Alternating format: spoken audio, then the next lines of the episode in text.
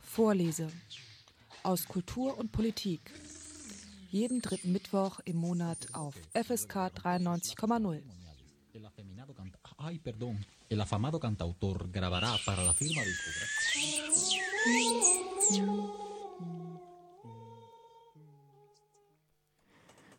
Begrüße euch ganz herzlich zu einer neuen Ausgabe der Sendung Vorlese hier auf FSK 93,0 und heute zum Thema Foraminiferen. Fora, was fragt man sich dann natürlich sofort? Es hat irgendwie was mit Fora, Flora zu tun, es muss irgendwas mit Pflanzen zu tun haben. Mini kann man sich noch herleiten, es muss irgendwie um was ganz Kleines gehen. Fähren, keine Ahnung, da fällt mir nichts zu ein. Und aus genau dem Grund habe ich heute einen Spezialisten und Fachmann hier in der Sendung zu Gast. Und wir werden uns in der nächsten Stunde hier bis 22 Uhr dem Thema Foraminiferen widmen. Zu Gast im Studio ist Michael Hesemann. Guten Abend. Guten Abend, Guido. Ja, und ja, man kann fast sagen, du machst es nicht beruflich, aber ich habe dich schon so als etwas wie einen Fachmann hier eingeladen. Und dann ist natürlich die allererste Frage, uns einmal zu erklären, was sich hinter diesem Wortungetüm Foraminiferen versteckt. Ja, also Foraminiferen ist wirklich schwer auszusprechen, deswegen äh, sagen wir da kurz Forams dazu. Äh, das handelt sich um Einzeller, die im Meer leben und die eigentlich niemand kennt, weil mit Meer assoziiert man Wale, Delfine und so weiter. Aber die leben eben von kleinen Organismen, die im Meer schwimmen, das Plankton. Und die Foraminiferen sind eben eine Gruppe von zum Beispiel im Plankton lebenden Einzellern, aber auch am Boden lebenden.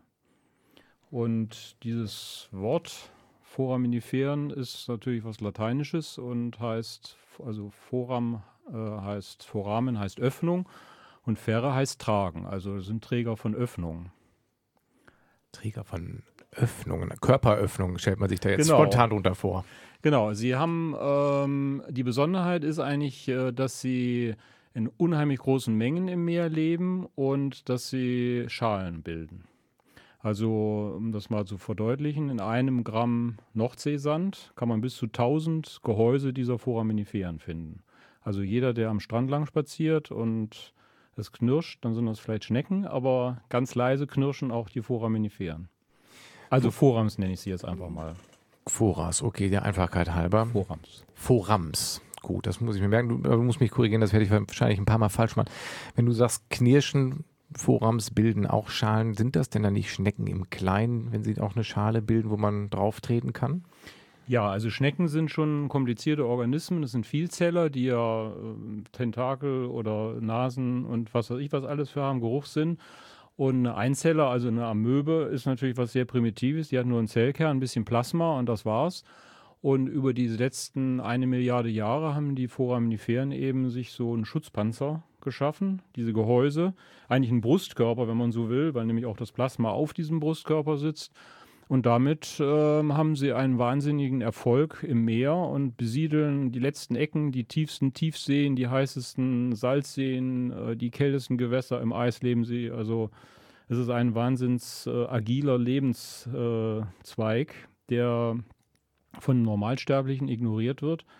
Aber die, Meeres die anderen Meeresbewohner wissen die Forams zu schätzen als Nahrungsquelle.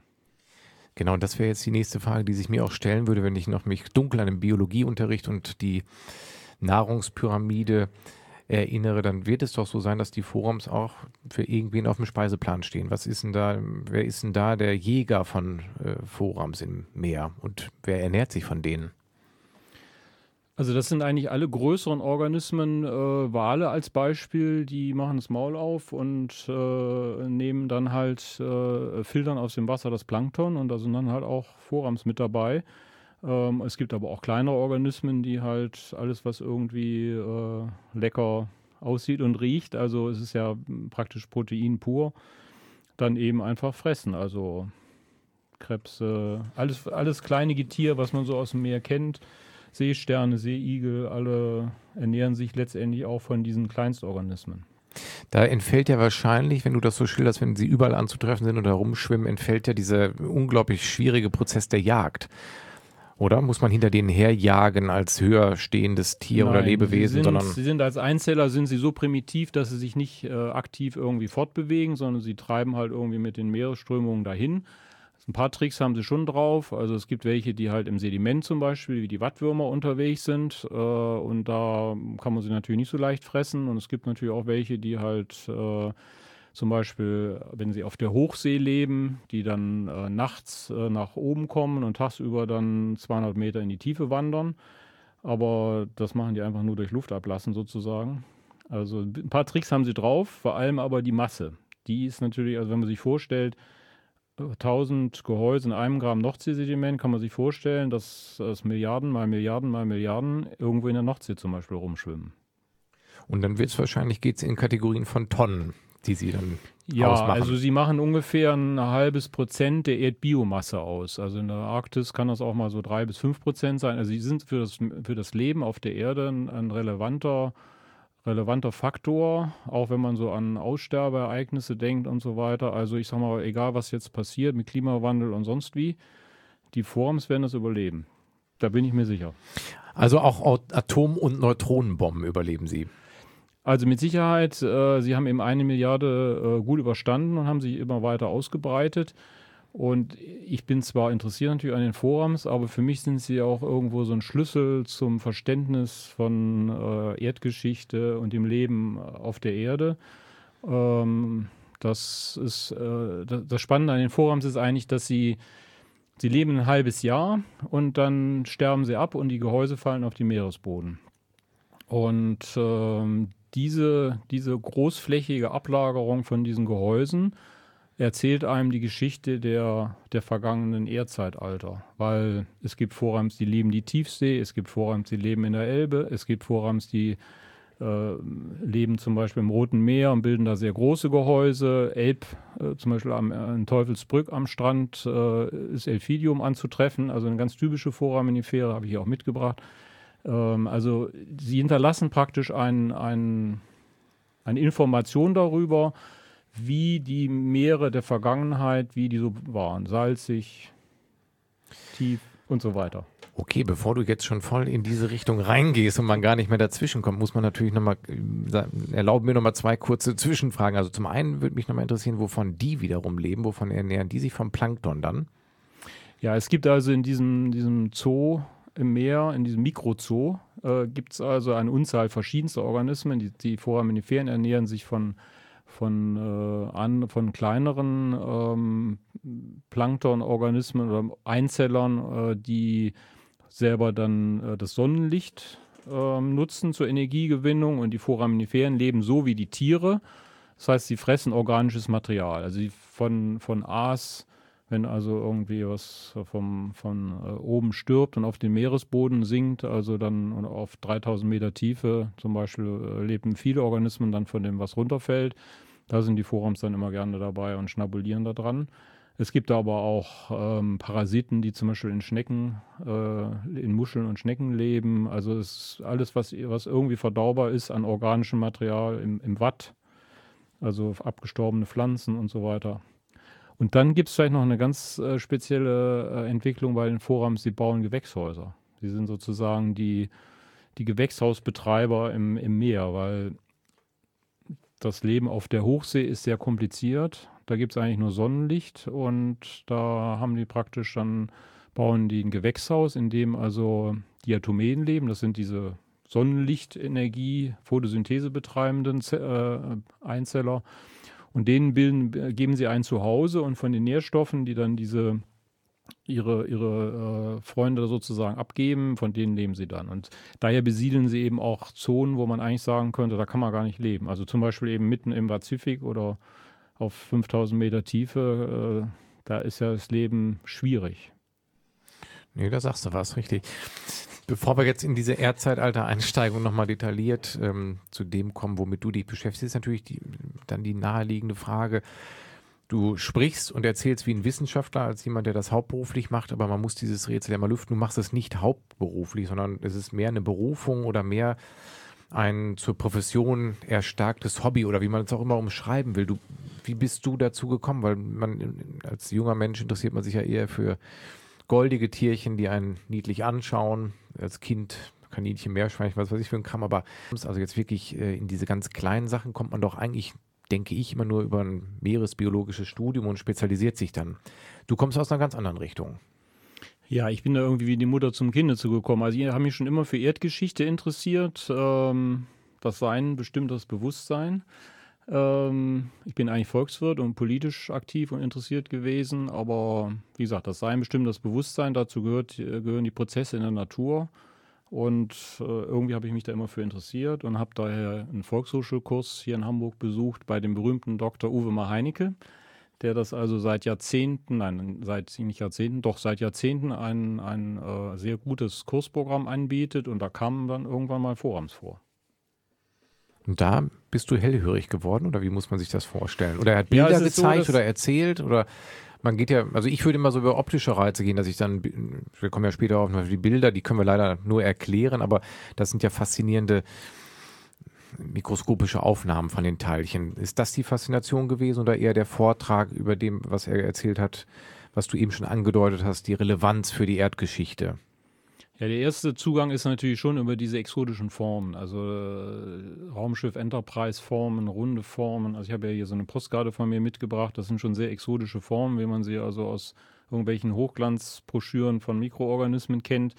Und man sieht sie halt einfach so im Sand. Also man muss eigentlich nur ein Löffelchen Sand von der Nordsee mitnehmen, eine, eine, Lupe, die zehnfach vergrößert ist und schon hat man diese, diese Formen äh, vor sich liegen. Die Forams haben die Besonderheit, dass sie eben sehr groß sind für Mikroorganismen, Millimeter, halber Millimeter groß, also man erkennt sie als Stecknadel und mit einer einfachen Lupe äh, erschließt sich einem diese ganz äh, exotische Formenwelt. Das ist, das ist für viele die Faszination, weil man guckt praktisch durch, das, äh, durch die Lupe, durch das Binokular und taucht in eine völlig andere optische Welt ein und da will man natürlich wissen, wie kann das sein, dass so Einzeller solche, solche äh, extremen Strukturen bauen, die ja auch sehr kompliziert sind. Also wie gesagt, diese Gewächshausbauer, die bauen zum Teil große, die bauen tausende von, von kleinen Kämmerchen für ihre Gäste. Das ist schon irgendwie sensationell. Und das sieht man zunächst mal natürlich als optisch, erfasst man das irgendwie indirekt dass, dass das also eine hochinteressante Lebensform an sich ist.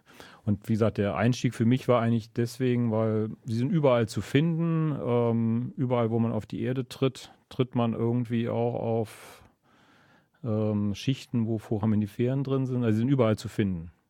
Und der, der Zugang zu ihnen ist sehr einfach. Ja.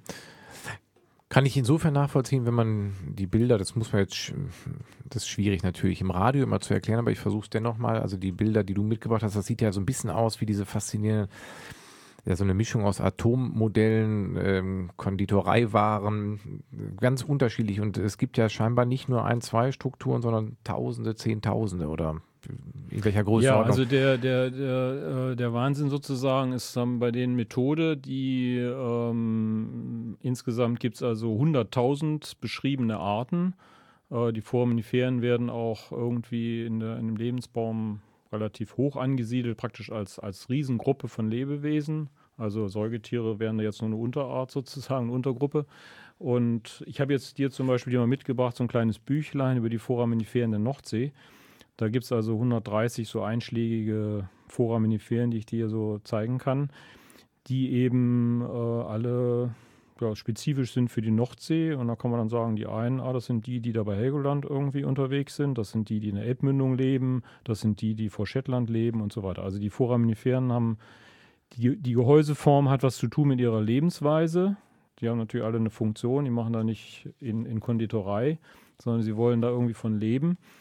Und irgendwie im Laufe dieser eine Milliarde Jahre haben sich da halt sehr skurrile, teilweise wirklich sehr skurrile Formen entwickelt.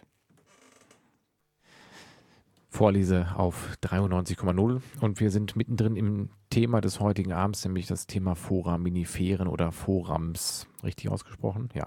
Perfekt. Und ähm, du hattest gerade die Zahl von dem Liedunterbrechung erwähnt, dass sie vor einer Milliarde, ungefähr eine Milliarde La Jahren hier leben. In welchem Zeitalter sind sie denn entstanden? Man hat ja so den Eindruck, wenn du erzählst, permanente Präsenz, dass die eigentlich von Beginn an in der Ursuppe schon vorhanden gewesen sind.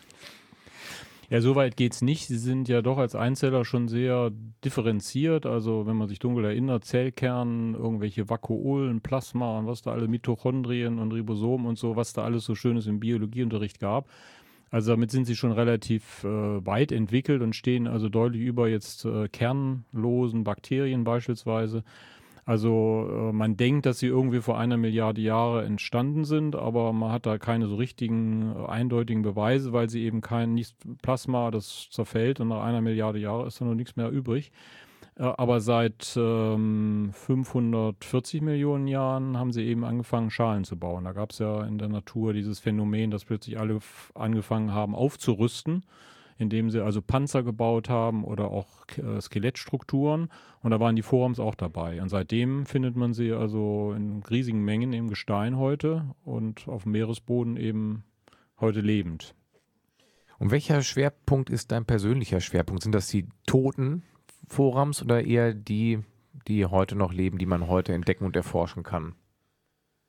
Also äh, ich würde sagen beides ähm, oder weder noch, weil äh, eigentlich ist für mich sind die Forums für mich so eine Art Mittel zum Zweck. Also äh, sie sie sind eben ein Schlüssel, um zu verstehen, wie zum Beispiel Evolution abläuft und warum auf den Alpen oben man äh, Meerestiere versteinert findet und was nun eigentlich mit den Dinosauriern da genau passiert ist und so. Das lässt sich alles mit Forams irgendwie entschlüsseln. Sie sind ja sozusagen Zeitzeugen der Erdgeschichte. Und äh, aufgrund ihrer, wie gesagt, jede Forum hat sozusagen eine ökologische Nische. Und wenn man die findet, weiß man, aha, da war jetzt gerade mal irgendwie ein Flachwasser und äh, das wurde immer wärmer, immer wärmer und irgendwann ist es dann ausgetrocknet zum Beispiel. Also man kann äh, ganz kleinräumig, kann man alles Mögliche rekonstruieren, was man so an Fragen an die Erdgeschichte hat oder auch an Fragen, an die, also viele Fragen an Biologie, Geologie kann man mit Forums beantworten. Nein, das, also, das ist ja, glaube ich, da muss man sich ja fast hinsetzen, wenn man jetzt steht. Du hast gerade im Nebensatz erwähnt, dass wir heute in der heutigen Sendung hier auf FSK in Hamburg das Geheimnis lüften, wie die Dinosaurier ausgestorben sind. Das ist doch, äh, das wäre doch eine Sensation, oder? Gibt es doch nur verschiedene Theorien ja, also für die Forums äh, als Beispiel, äh, also das, ich weiß nicht, ob das jetzt so speziell wird, aber es gibt zum Beispiel Foraminiferen, die bauen äh, Sandkörner ein und verkitten die dann zu ihren, zu ihren grazilen Gebäuden. Das sind die Sandschaler. Und äh, man hat also zum Zeitpunkt des Aussterbens der Dinosaurier, das ist eigentlich eine längere Phase, aber zu dem Event, wo jetzt also dieser ähm, Kometer im Golf von Mexiko eingeschlagen hat, hat man also in diesen Foraminiferen, die direkt da zu der Zeit gelebt haben, hat man kleine Diamanten gefunden. Und ähm, die Diamanten sind umso größer, je dichter die an einem Einschlagskrater sind. Also äh, dieser Einschlag hat natürlich eine wahnsinnige Energie gehabt und hat eben Partikel also zusammengepresst. Dadurch sind Diamanten entstanden und es gibt Foraminiferen auf der ganzen Welt, die zu diesem Zeitpunkt Diamanten in ihren Gehäuse haben. Gibt es einen wissenschaftlichen Artikel von meinem Mentor, Professor Kaminski, ähm, wo er da beschreibt, dass zum Beispiel in Mexiko große Diamanten eingebaut werden den, oder eingebaut wurden an dieser Kreide-Tertiärgrenze und in Italien entsprechend kleinere. Das hört sich ja so an, dass man merkt, das kann doch spannend sein, das Thema. Man, wenn man wenig darüber gehört hat, dann ist man ja erstmal so ganz offen und weiß nicht ganz genau, was es zu sagen hat. Aber mir war gar nicht so klar, dass es, ähm, nur kurz nochmal eine Frage, wir gehen nicht diesen Seitenstrang jetzt permanent zu den Dinos, aber das ist unumstritten, dass es diesen Einschlag des Kometen gegeben hat.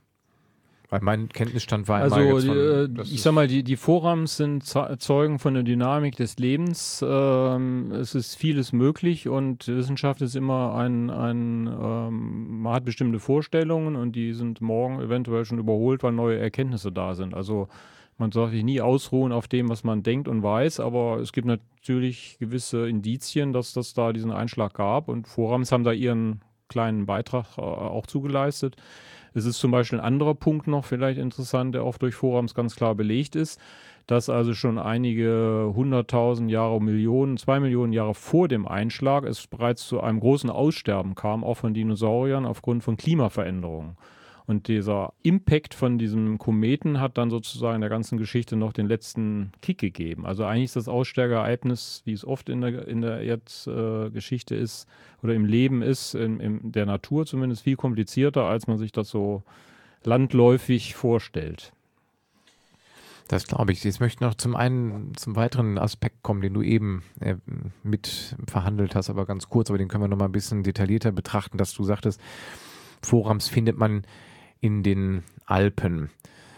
Wahrscheinlich, wenn ich mir das als Laie jetzt so vorstelle, findet man sie natürlich in Gebieten, wo früher mal Ozeane waren, die ausgetrocknet sind, aber Alpen, da musst du mich korrigieren, da habe ich keine Ahnung, war das, das war doch kein Urmeer. Nein, aber die Erde ist ja in Bewegung. Äh, wir haben ja diese Plattentektonik, also das heißt, die verschiedenen Schollen auf dieser, auf dieser warmen, plastischen Erde, sowie auf dem, was weiß ich, die Sahne auf dem Kakao, die driften halt da irgendwie äh, hin und her und knallen gegeneinander. Und äh, da, wo früher ein riesiger Ozean war, namens Tethys, da äh, sind nun Afrika und Europa ineinander geknallt. Und dann haben sich diese Ozean, ähm, ja, die, diese, diese äh, Ozeansedimente, die da abgelagert wurden über Jahrmillionen in diesem riesen Tethysmeer, die wurden plötzlich aufgefaltet. So wie wenn man zwei Tischdecken oder eine Tischdecke irgendwie äh, zusammenschiebt, dann gibt es da auch äh, Falten irgendwie in der Mitte. Und genauso ist der Ozeanboden, der mal 3000 Meter tief war, der ist in den Alpen eben aufgefaltet. Und man hat also in den Alpen also sehr viele Meeressedimente, die Kalkalpen, die schon der Name Programm. Es gibt eigentlich nur einen relativ bescheidenen Bereich, wo irgendwie ähm, Gesteine sind, die also von, vom, vom Erdinneren kommen oder Vulkane gibt es auch ein paar. Aber das Haupt, die Hauptsache in den Alpen sind eigentlich alte, alte Meeresböden, die da hochgedrückt wurden.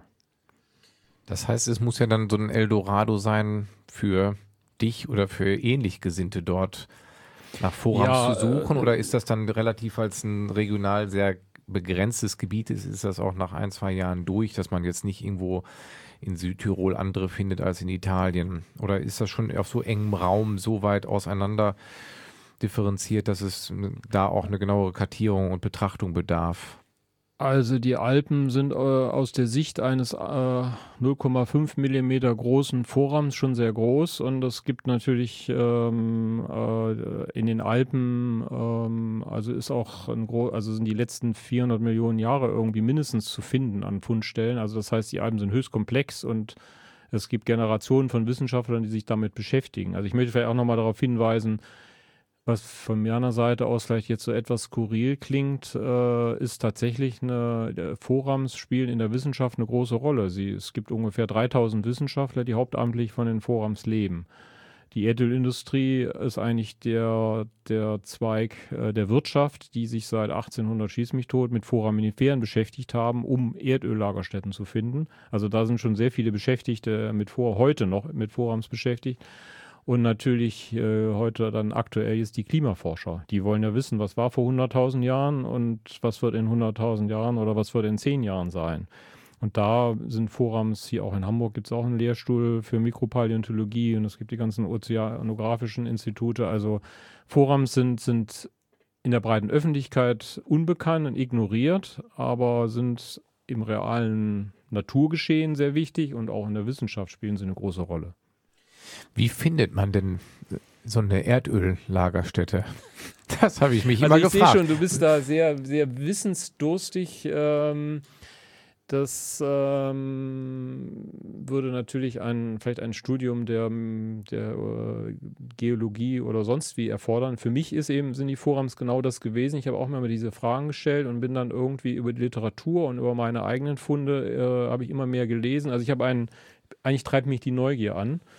Und ähm, zu, auch zu solchen Fragen, also kurz gesagt ist es so, dass die Forams äh, sich ja, wie gesagt, jedes Jahr lagern sich da Millionen ab. Und insofern hat man wie bei den Baumringen, hat man im Meeressediment, äh, ist jede Schicht durch eine ganz bestimmte Mischung von verschiedenen Foraminiferen äh, bestimmt. Und eine Schicht nach der anderen, jedes Jahr rieseln die Foraminiferen auf dem Meeresboden und nach 1000 Jahren hat man da einen Zentimeter und nach einer Million Jahre hat man dann 10 Meter und nach 100 Millionen Jahren eben dann 100 Meter.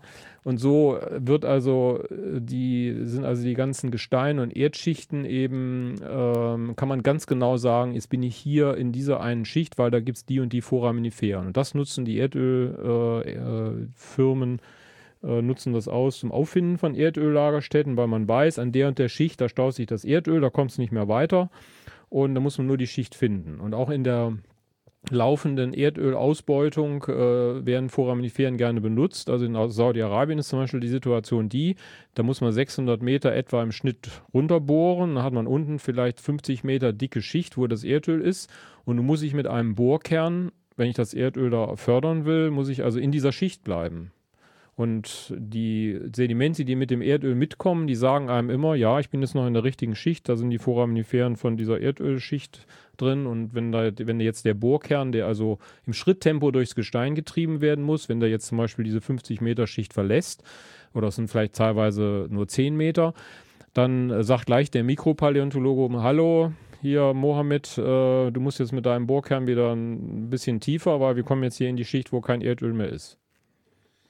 Das ähm, ist ja, hat ja dann doch einen sehr praktischen Bezug, ganz ja, direkt. Sehr praktisch und günstig. Ja. Was ist denn dein persönlicher Schwerpunkt? Das hört sich ja nach einem unglaublichen Ozean an Möglichkeiten an, sich mit den genau. kleinen Teilen zu beschäftigen. Und man muss sich wahrscheinlich spezialisieren, weil man zu jedem dieser Themen könnte man ja eine eigene Sendung machen. So und, ist es, ja. ähm, was, hast, was ist dein Schwerpunkt? Also ich geworden? bin ja nicht nur, ich bin ja jetzt hier im Radio, nicht nur, weil ich mich jetzt irgendwie da irgendwelche Sachen reinpuzzle. Ich bin eigentlich gar nicht so der große Puzzler. Ähm, da sind andere in, in meinem äh, äh, Kollegenkreis, die dann puzzeln. Also ich bin eigentlich auch mehr ein Kommunikator. Also das heißt, ich möchte das, was ich da gesehen habe, auch irgendwie weitergeben. Das heißt, mein Schwerpunkt ist eigentlich ähm, die Informationen, die ich sammle, äh, insbesondere ist mir aufgefallen, dass es keinen Katalog der Foraminiferen gibt. Es gibt ja 100.000, aber die Wissenschaft hat es irgendwie nicht fertiggebracht, einen vernünftigen Katalog zu machen, sondern jeder hat, äh, da gibt es einen Katalog für die Nordsee-Foraminiferen, da gibt es einen Katalog für die indonesischen Foraminiferen und so weiter. Und ich habe äh, angefangen, eben einen Katalog für alle Foraminiferen zu machen. Kann man natürlich sagen, was, was soll dieser Spinnkram, das schafft er ja nie. Aber auch da bin ich irgendwie äh, wie die Mutter zum Kinde zugekommen. Also das war so, dass, dass wir Aufnahmen gemacht haben von Foraminiferen. Das ist ja auch eine technische Herausforderung, äh, Mikroorganismen durchs Mikroskop aufzunehmen.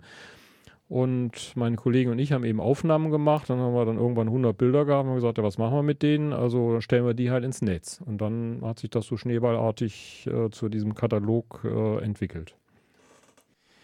Ja, Michael, du hast es erwähnt, dass die Foraminiferen, dass es 100.000 gibt oder 100.000 D oder 100.000 ungefähr. Arten. Arten, genau. Individuen. Und, ja, ja, und du hast ähm, das schon angedeutet, dass dann irgendwann für dich klar war, mein Schwerpunkt ist der Kommunikator, das wirklich publik zu machen und ein Stück weit zu vernetzen und hast das Internet für dich erkannt und genutzt, um einen Katalog zu beginnen, den es scheinbar nicht gibt. Du hast ja viele dicke Bücher, wo tausende Mini-Forams äh, ab, abgebildet sind. Aber es gibt keinen einheitlichen, keine, keine Datenbank auf der Welt, wo alle zugreifen können, wo alle kartiert sind, alle drin sind. Ja, es ist also so, dass die, äh, also ich antworte mal so ein bisschen indirekt, die ähm, ich habe eine, klar, hier gibt es einen kleinen Arbeitskreis in Hamburg, die Arbeitsgruppe Mikropaläontologie, die, die sich einmal im Monat trifft und, und eben sich mit Foraminiferen und anderen Mikrofossilien beschäftigt. Und da gibt es sehr viele aktive, oder gibt es einige aktive Leute, die Fotos machen, die also sehr fleißig da die Sedimente durchgucken, die, die sich mit der Literatur beschäftigen und so weiter. Und deren Arbeit wollte ich eigentlich mal irgendwie an die Öffentlichkeit bringen und habe daher gesagt, okay, lasst uns doch mal unsere Bilder ins Internet stellen. Und dann hatten wir da 100 Bilder, wie gesagt, drin. Und dann haben wir, hatten wir 200 drin. Dann hat irgendwie ein Wissenschaftler gesagt, Mensch, das ist ja super, dass endlich mal einer da so einen Katalog macht. Ich habe ja auch noch 100 Bilder. Ja, und plötzlich hatten wir 400, 500 Bilder von Foraminiferen und das ist ja ein Chaos, wenn man die anguckt. Also war dann der nächste Schritt, ja, die müssen jetzt irgendwie organisiert werden und dann habe ich halt eine Datenbank äh, dahinter geschaltet und jetzt ist halt daraus äh, nach sechs Jahren ein Riesenkatalog geworden mit, mit 10.000 Bildern.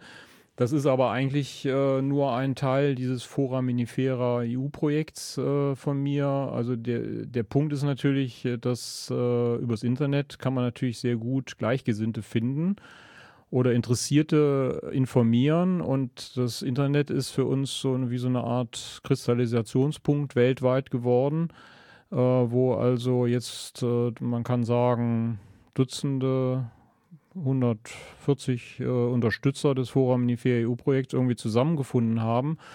Und ich gehe mal davon aus, wenn irgendjemand Fragen zu Foraminiferen hat, wird er irgendwie auf meine Seite stoßen oder auf unsere Seite stoßen. Also bei Google zum Beispiel, wenn man Foraminifera eingibt, sind wir an Position 4 von 500 so und so viel tausend Einträgen. Ja, das habe ich auch festgestellt, als ich mich heute dann mal kurz eingelesen habe in die Thematik. Du hast gesagt, wir hatten 100, wir hatten 200, wir hatten nachher 300 Fotos. Die macht man nicht, die nimmt man nicht mit, mit einer Handykamera oder mit einem Makroobjektiv äh, auf von einer Spiegelreflexkamera, sondern die wird, oder Doch, kann man das auch. auch. Kann man auch mit einem Makro, nee, Makro heißt das doch, ne? Genau, früher die Spiegelreflexobjektive. Wie stellt ihr die rein? Wie sind die fotografiert? Du hast auch mal was mit dem Elektronenmikroskop Also, zu tun gehabt. Ja, ich meine, das ist jetzt so eine technische Geschichte. Also da gibt es auch Freaks, die sich da wahnsinnig reinsteigern. Also man kann eben Makroaufnahmen machen, man kann durchs Mikroskop fotografieren, man kann also da ans Mikroskop eine Kamera anschließen. Kostet 200 Euro, also ist für jedermann irgendwie machbar. Das Mikroskop kostet auch nochmal 300 Euro oder so. Äh, es gibt aber auch Rasterelektronenmikroskope, da haben wir jetzt eben in unserem naturwissenschaftlichen Verein Hamburg äh, Zugang zu, aber das ist dann äh, eine etwas viel klinische Sache.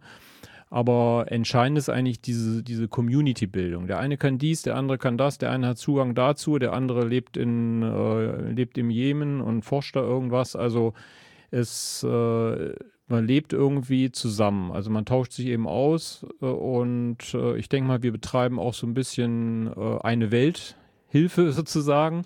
Also ich habe dir eine ne Liste mal mitgebracht mit zum Beispiel Zugriffen, aus welchen Städten Leute auf die Webseite zugreifen. Also das reicht von, von hier den entwickelten Ländern London und Berlin und Hamburg und so weiter äh, bis hin eben zu Burkina Faso oder Irak und, und Jemen. Und ähm, also heute haben zum Beispiel von 200, äh, gestern haben von 283 Städten dieser Erde Leute zugegriffen.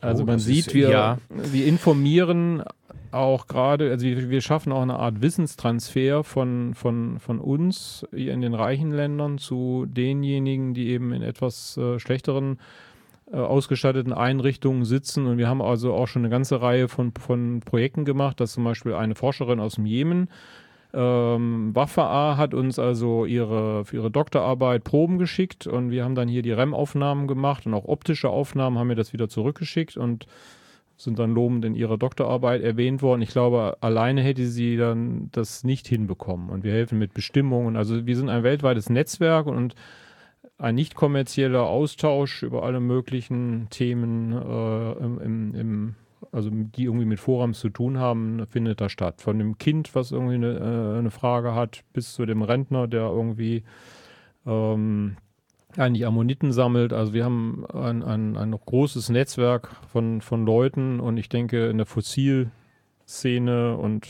auch bei den Biologen äh, ist irgendwie Foraminifera EU bekannt. Das liegt aber an dem Konzept aus meiner Sicht dieses offenen sozialen Netzwerks. Also mich erreichen immer noch E-Mails, die ich dann beantworte und der Katalog ist ein, im Englischen würde man sagen, ein Outcome des Ganzen äh, wo sich das so ein bisschen kristallisiert. Das ist ja auch zum Beispiel, um das vielleicht noch zu sagen, ist auch zum Beispiel für jemand, der sich damit beschäftigt, natürlich sehr schön zu sehen, dass seine Bilder äh, in einem doch relativ gut besuchten Katalog zu sehen sind. Also viele Wissenschaftler und Laien schicken uns gerne Bilder nach dem Motto, Mensch, da habe ich endlich mal eine ordentliche Darstellung meiner, meines, meines Hobbys, meiner, meiner wissenschaftlichen Arbeit und so. Aber es ist ja nicht nur Bilder, sondern du bist doch auch jemand, der Sandkisten aus der ganzen Welt geschickt bekommt. Oder? Stimmt das nicht? Das, ja, ich ähm, versuche das, äh, ich versuche das zu begrenzen. Äh, Es muss ja auch ein Sinn damit verbunden sein. Also umgekehrt gebe ich auch ab und zu mal Sand ab. Also zum Beispiel kann ich jetzt hier anbieten, äh, die, die ersten zehn, die sich ähm, dafür interessieren, denen schicke ich eine Probe aus der Antarktis von 3000 Meter Tiefe mit 100 Foraminiferen. Da nicht enttäuscht, wenn das nur so ein, so ein kleiner Stecknadel dann ist, voll, äh, also vom, vom Volumen her. Ähm, man müsste eine E-Mail schicken an michael.foraminifera.eu oder über die Webseite sich melden. Cool, dann haben wir ja sogar auch ein Gewinnspiel in der heutigen Sendung integriert. da, dann, da schreibe ich dir nachher direkt zu Hause, dann gewinne ich eins von, deinen, von den Proben. Also du kriegst ähm, diese Sendung weltweit zugeschickt, sagst zu Recht, ich, ich kann jetzt nicht jeder aus seinem Urlaub schicken, sondern das hat schon eine gewisse Systematik. Findet man bei dem, wenn es 100.000 Arten sind, immer noch neue Sachen? Gibt es neue Entdeckungen oder ist das ein Feld, wo man sagt, nee, da sind eigentlich ja, fast alle entdeckt? Kommen wir schon wieder auf das Verständnis des Lebens zurück. Es ist so, dass ähm, also man hat, äh, man hat, sagen wir mal, eine Art wie der Mensch, Homo sapiens als Beispiel, und nun hat man also da ein paar Milliarden, also bei den Menschen 10 Milliarden, bei den Foraminiferen, bei manchen hat man da vielleicht hunderte, tausende Milliarden Individuen von einer Art. Und alle sehen sie aber anders aus. Alle, ist, alle sind ein einzelnes Individuum. Der eine hat da irgendwie einen, sag ich mal, einen Zahn, äh, einen größeren Zahn, der andere hat da eine Zacke, der dritte hat drei Zellen, äh, drei Kammern gebaut, der andere nur zweieinhalb. Also alle unterscheiden sich irgendwie. Und es gibt ein, es gibt eigentlich nicht die Art, sondern es gibt ein riesiges Spektrum von Variationen. Und je nachdem, wie sich die Umwelt entwickelt, wo die gerade leben, dann äh, gewinnt die eine, die eine mit dem Zahn, die können sich vielleicht irgendwo festhalten, wenn die Strömungen stärker werden oder was auch immer da passiert. Ähm, also die Formen, ähm, die Formenvielfalt, das ist immer ein Schwarm, ein riesiges Feld von verschiedenen Varianten, die sich dann irgendwie in eine Richtung entwickeln. Also wenn ich heute gucke, oder äh, sagen wir mal so, wenn ich vor 10 Millionen Jahren gucke, habe ich eine Art dann, dann 10 Millionen, dann ein paar tausend Jahre später haben die sich so ein bisschen verändert, diese, diese Kohorte sozusagen, diese Truppe. Und im Laufe dann von vielleicht 5 Millionen Jahren ist dann irgendwo mal eine neue Art, die mit der ersten gar nichts mehr zu tun hat, die völlig anders aussieht. Aus einem einzigen Kringel wird plötzlich ein riesiges Gewächshaus. Aber man hat nahtlos alle, alle Zwischenformen und man hat aber auch noch rechts und links ganz komische Abarten, die vielleicht auch noch abzweigen in andere Richtungen gehen. Also die Evolution äh, zeigt sich in den foraminiferen Sanden. Also es ist zum Beispiel sehr interessant, Sande zu bekommen, sagen wir mal 5 cm für 5 cm aus einer Wand. Dann hat man eventuell, wenn man 50 cm hat, hat man, sagen wir mal, in Portugal an der Algarve beispielsweise, dann hat man da irgendwie 5 Millionen Jahre. Und da kann man genau in diesen 5 Millionen Jahren einzelne dieser Stränge verfolgen und sagen, da ist es verlandet, da äh, wird es wieder ein bisschen tiefer, da haben sich die besonders entwickelt und also man hat irgendwie, man ist am Puls des, des Lebens auf der Erde. Ja, du hast das auch an ganz plastischen Beispielen mal verdeutlicht, dass du im Prinzip der Archäologie auch zur Hand gehen kannst. Wenn du römische Häfen kann man anhand der Vorrams erkennen, ob es fette oder magere Jahre waren. Ja, also das, äh, ich sag mal, das äh, ist halt so, dass bei, bei, bei viel organischem Eintrag dann ähm, Probleme im Sauerstoff entstehen kann. Äh, da sind manche Foraminiferen, die juckt das nicht. Und wenn halt zum Beispiel wenig äh, organischer Eintrag in einem Hafen ist, das heißt, da ist dann auch die Landwirtschaft schwächer und äh, also man kann da eindeutige Zusammenhänge feststellen. Und wie gesagt, Jahr für Jahr lagern die sich ab. Ich kann also genau sagen, 1654 da war ein kalter Winter und 1655, da war es wohl wieder besser.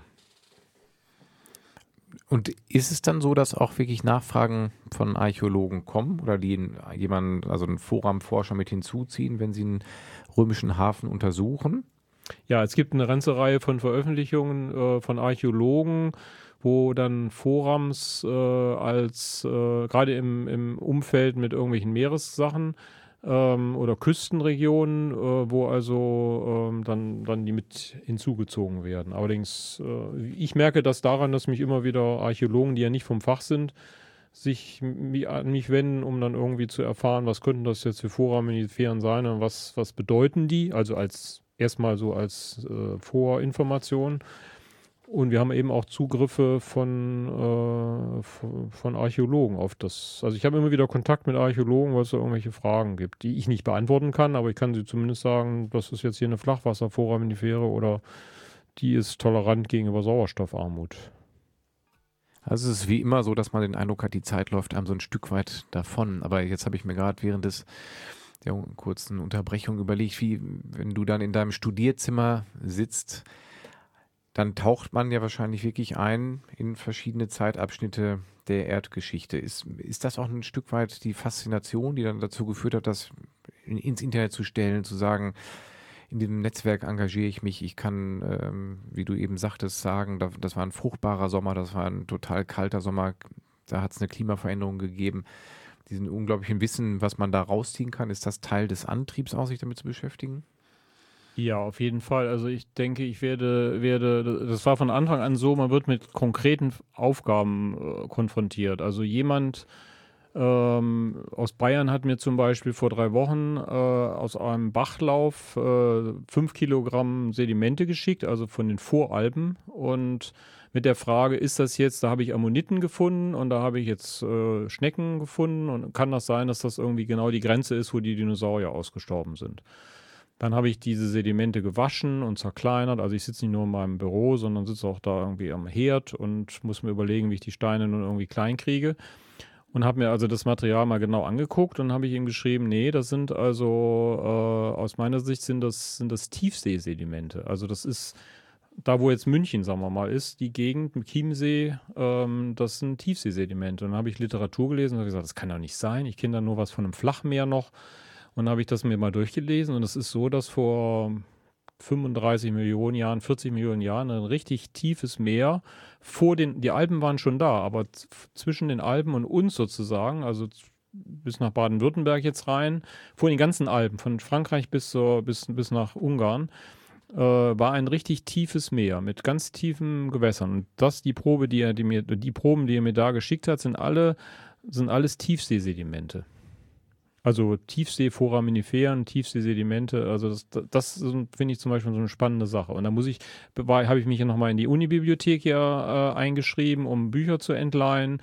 Habe äh, Forscher in, in München angeschrieben, um Literatur zu bekommen. Also habe jetzt erstmal was weiß ich, tausend Seiten Literatur überflogen, teilweise schon gelesen, teilweise noch nicht gelesen, mal so sortiert und hier und da und dort und äh, mich mit der Bestimmung der Foraminiferen befasst.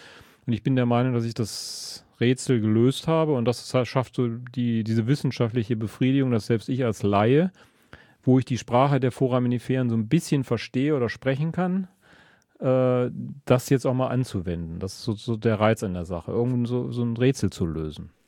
Also eigentlich bist du, hast du dir den Kindheitstraum erfüllt, du bist einer der drei Fragezeichen geworden. Ja, genau. Im Bereich der Forum. Das trifft die Sache, ja, genau. Also das kann ich ja verstehen, denn man hat dann, das kenne ich ja auch, wenn man da sowas lösen kann, das hat eine gewisse Faszination. Wenn du so erzählst und jetzt im Laufe der Sendung ja ausführlich und ins Schwärmen gerätst, dann denkt man ja, der Mann macht das, ich muss kurz eine Seitenfrage stellen, dann kommen wir gleich wieder zurück. Kein der Mann macht das seit 30, 40 Jahren. Das weiß ich ja, das ist nicht so. Das, ähm, du hast dieses Wissen, diese 2008 habe ich angefangen. Also das, äh, ich habe immer so abschnittsweise bestimmte Themen bearbeitet. Ich war auch schon mal in, im äh, Antiglobalisierungskampf bei Attac. Das Thema war dann aber nach ein paar Jahren eigentlich thematisch erschöpft. Und Foraminiferen sind doch sehr mächtig, äh, was man da alles so wissen muss. Es kommt natürlich auch noch dazu mit so Webtechnik, also eine Datenbank, Online-Abfragen, Webdesign, ähm, wie kommt das bei den Usern an, äh, wie sind meine Statistiken und so weiter. Also das, das ist auch noch ein eigenes Feld. Ne? Also Datenbankprogrammierung, mhm. Bildtechnik hast du angesprochen, Fotografie, wie, wie bearbeite ich die Bilder und so, also Copyright-Fragen.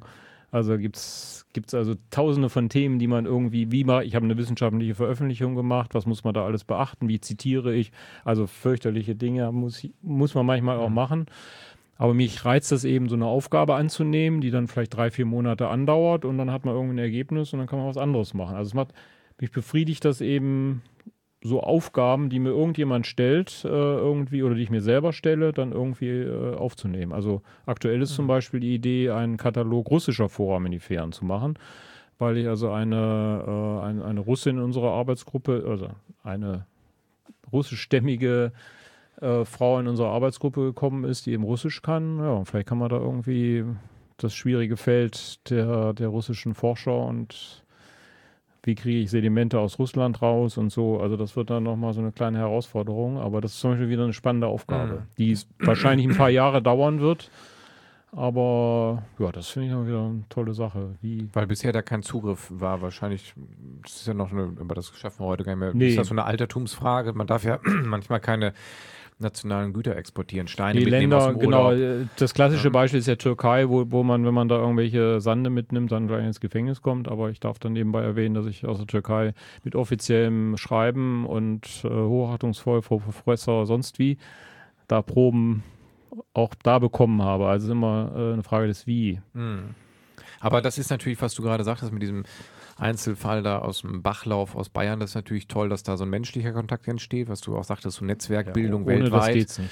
Ja, aber das ist ja, also das ist ja schon etwas, wo du nicht allein im Studierzimmer sitzt, wie man sich das so vorstellt, mit Archäologie und Steine und was weiß ich für Nee, Kram, also- sondern es ist ja sehr kommunikativ und Also ich habe praktisch nichts gemacht, was ich aus, aus, aus nur für mich jetzt hier irgendwie so rumbastle. Es sind immer kleinere Arbeitsgruppen äh, und, und irgendwie äh, konkrete Aufgaben von irgendjemand, der irgendwas haben will. Und wenn ich dann sage, das kann ich leisten und das macht mir vielleicht auch Spaß und das kann ich in ein paar Monaten erledigen, dann mache ich das.